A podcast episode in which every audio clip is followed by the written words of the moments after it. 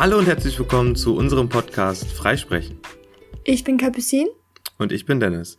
Und zusammen sprechen wir hier über die menschliche Psyche, ihre Schwierigkeiten und tauschen unsere Gedanken dazu aus. Heute begrüßen wir euch zum Thema der Therapie von ADS. Wir haben ja in den letzten Wochen ähm, schon ein wenig darüber gesprochen und möchten uns heute eben der Therapie davon widmen.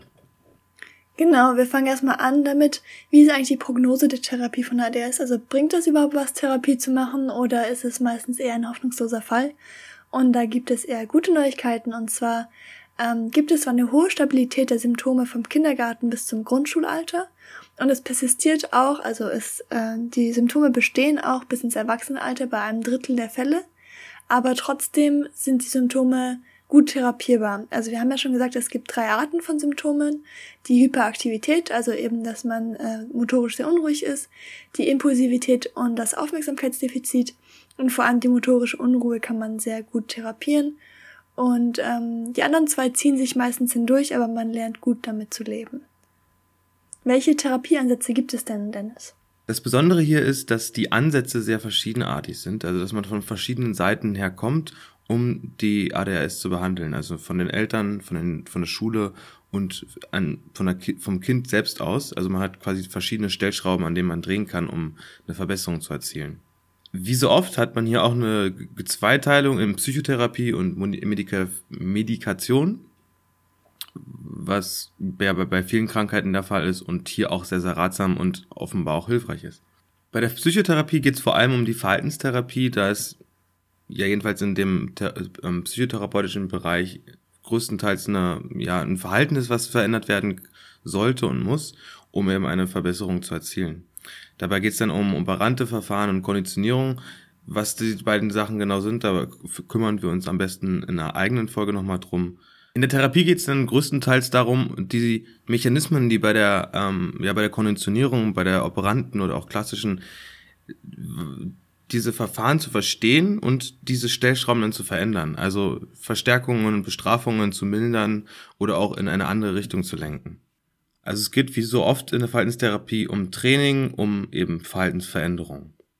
Und da ist natürlich das Selbstmanagement, die, die Selbstdisziplin der einzelnen Person sehr wichtig, also auch die, ja, die Bereitschaft der Person überhaupt mitzumachen. Wenn die jetzt nicht das Verhalten selbst verändern möchte, ist natürlich die, ähm, ja, die Therapie von vornherein keine große, keine gute Prognose. Das ist bei, gerade bei dieser Therapie besonders wichtig. Genau, und neben der Verhaltenstherapie gibt es aber unter anderem auch die kognitive Therapie, in der eben eher auf das Symptom des Aufmerksamkeitsdefizits eingegangen wird. Das heißt, hier übt man mehr Fokus und Aufmerksamkeit zu trainieren und eben diesen wieder mehr zu erlangen. Und wie Dennis schon gesagt hat, neben der Psychotherapie wird hier auch sehr oft Medikationen angewendet. Ähm, besonders bekannt sind Stimulantien, also Psychostimulantien. Und ich denke, die meisten von euch kennen vielleicht das Ritalin. Hier nochmal der Disclaimer, Dennis und ich sind beide keine Mediziner, weder Ärzte noch Ärztinnen und haben nicht sehr viel Ahnung von Medikamenten. Das heißt, ähm, bitte besucht einen Arzt oder eine Ärztin, wenn ihr da irgendwie besser beraten werden wollt. Wir haben hier, was Medikation angeht, uns lediglich informiert und geben Informationen weiter. Wie gerade gesagt, ähm, werden also vor allem Psychostimulantien verwendet. Stimulantien kommt ja vom Wort stimulieren. Und man könnte sich jetzt denken, so, ähm, warum gibt man diesen Kindern oder auch diesen einfach Menschen, die einfach eh schon hyperaktiv sind, oft jetzt noch stimulierende Medikamente. Und das liegt daran, dass dadurch die Konzentration erhöht wird, weil es aktiviert die entsprechenden Hirnregionen, dadurch, dass der Botenstoff Dopamin vermehrt ausgeschüttet wird und eben die entsprechenden Hirnregionen werden dadurch aktiviert, die sich für, ähm, um Konzentration und um Aufmerksamkeit drehen. Das Gute an diesen Stimulantien ist, sie wirken sehr schnell, bereits nach einer Stunde und man fängt meistens erst niedrig dosiert an, um dann die beste Dosis für das Kind bzw. die betroffene Person zu finden. Insgesamt ist auch das Positive, es entsteht kein körperlicher Suchtfaktor, das heißt, ähm, es kann eigentlich keine Abhängigkeit davon entstehen und es ist wie gesagt sehr wirksam, vor allem für das Symptom der motorischen Unruhe. Es zeigt eine Wirksamkeit in 70 bis 90 Prozent der Fällen, also es ist eine sehr hohe Wirksamkeit und muss aber immer medizinisch begleitet werden und von pädagogischen bzw. psychologischen Interventionen unterstützt. Also man wird jetzt nicht einem ADHS betroffenen Person einfach nur Medikamente geben und sagen, so jetzt äh, lebst du weiter, sondern es muss natürlich immer begleitet werden. Und es wird vor allem oft am Anfang eingesetzt ähm, bei der Verhaltenstherapie, um überhaupt wirksam arbeiten zu können. Weil wenn man so ein Kind hat, das so ein Zappelphilipp ist die ganze Zeit, dann kann man ja auch nicht wirklich gut mit ihm arbeiten, weil es ständig abgelenkt ist. Und wenn man aber ihm eben Psychostimulantien gibt, dann kann es sich besser konzentrieren und man kann besser mit ihm arbeiten. Dann hilft es natürlich nicht nur, das Kind zu therapieren, sondern wir haben gesagt, das ist ein multimodaler Ansatz. Das heißt, wir verändern auch die Umwelt. Dennis, wie sieht das denn aus? Im Grunde das, was der, das, was der Begriff schon vermuten lässt, dass das, um, äh, das unmittelbare Umfeld wird verändert. Also das Zimmer wird geordnet, der Schreibtisch wird geordnet, damit nicht quasi schon draußen eine vollkommene Chaos verherrscht, um sich besser konzentrieren zu können. Es ist dann ratsam, ähm, die Dinge zu ordnen und frei zu machen. Ja.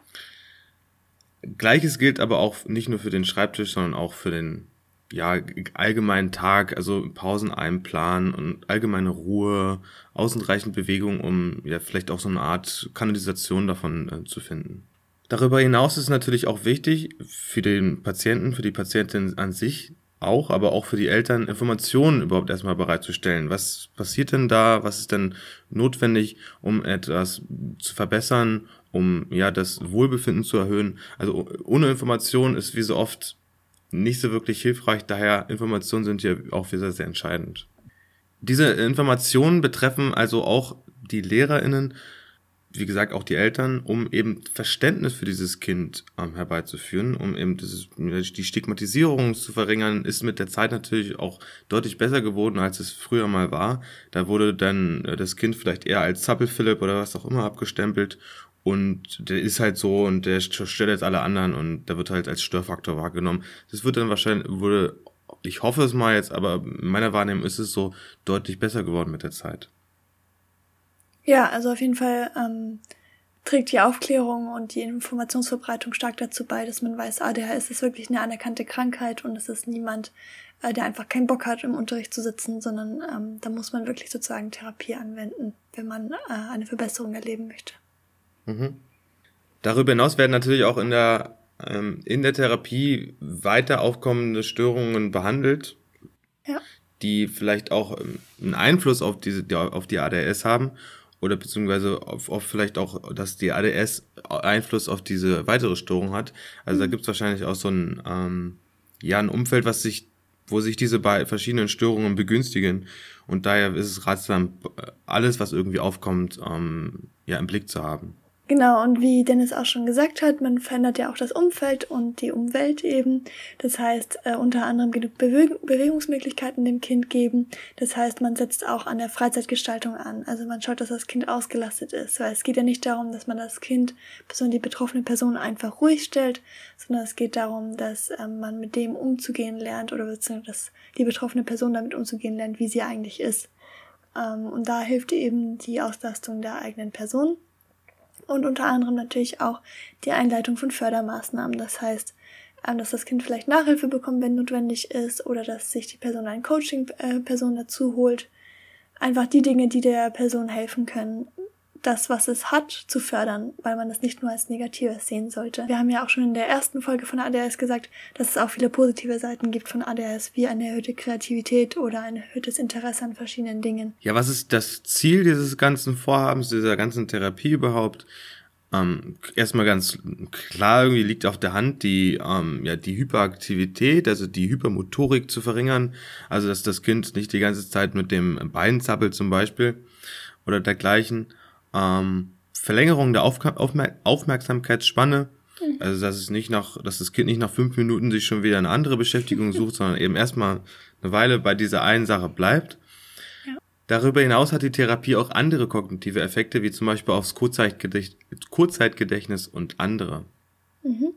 Dann gibt es natürlich aber noch sekundäre Effekte, ähm, die automatisch geschehen durch die Therapie. Und zwar einmal, dass natürlich die Eltern-Kind-Beziehung ähm, sich verbessern kann dadurch, dass sozusagen mehr Eltern-Kind-Arbeit geleistet wird und dass Eltern oft auch Probleme haben, wenn ihr Kind eben ADHS hat, äh, weil sie nicht wissen, wie sie damit adäquat umgehen können.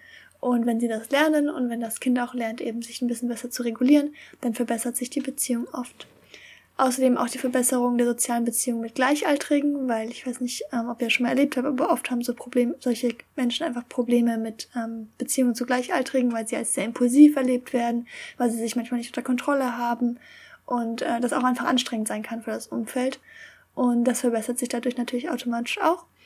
Einhergehend mit der Verringerung des aggressiven und impulsiven Verhaltens, was natürlich für die soziale Umgebung praktisch ist, sage ich jetzt mal. Und auch für das Kind natürlich angenehmer. Wir kommen hiermit auch zum Abschluss unserer Folge und mir ist nochmal ganz wichtig zu sagen, weil ich das jetzt einfach bemerkt habe während der Folge, dass Dennis und ich sehr oft das Wort Kind benutzt haben, wenn wir von der betroffenen Person geredet haben. Und wir haben schon in der ersten Folge gesagt, dass auch oft oder immer noch ähm, Erwachsene darunter leiden können und dass es dort aber größer stigmatisiert ist, weil das weniger erkannt wird und weil es so eine klassische Kindkrankheit ist. Und wir wollen hiermit nochmal ganz ausdrücklich sagen, dass jedes Alter davon betroffen sein kann und dass wir keine Stigmatisierung damit ähm, vollziehen möchten, auch da die Akzeptanz ja sich immer mehr erhöht von ADHS. Und eine sehr hohe Akzeptanz hat zur Folge, dass ja viel geforscht wird, äh, viel Wissen vermittelt wird, aber dass eben auch, weil es ja sichtbarer ist, mehr Missbrauch mit Medikamenten der Diagnose und dem Begriff an sich getrieben wird. Ja. Und damit hoffen wir, dass ihr wieder etwas mitnehmen konntet, Verständnis, Wissen vielleicht auch mitnehmen konntet und wir freuen uns aufs nächste Mal. Bis dann. Tschüss.